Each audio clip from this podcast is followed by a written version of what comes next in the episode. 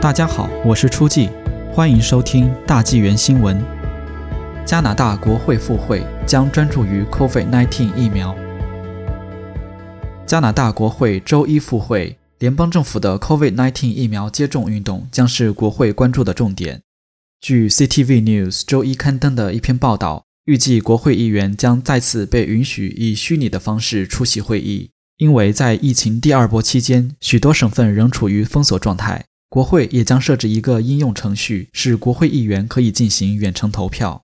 反对党表示，他们计划在多个方面向自由党少数政府施加压力。首先将是 COVID-19 疫苗交货及分发延迟的问题，其中包括辉瑞公司 Pfizer 在未来几周内只提供其承诺交货疫苗数量的一小部分。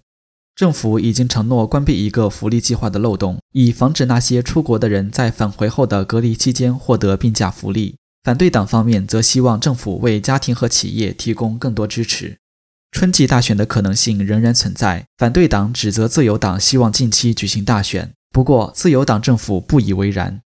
总督佩耶特 （Julia Payette） 上周已因工作场所管理问题被迫辞职，政府将面临制定计划去寻找新总督的压力。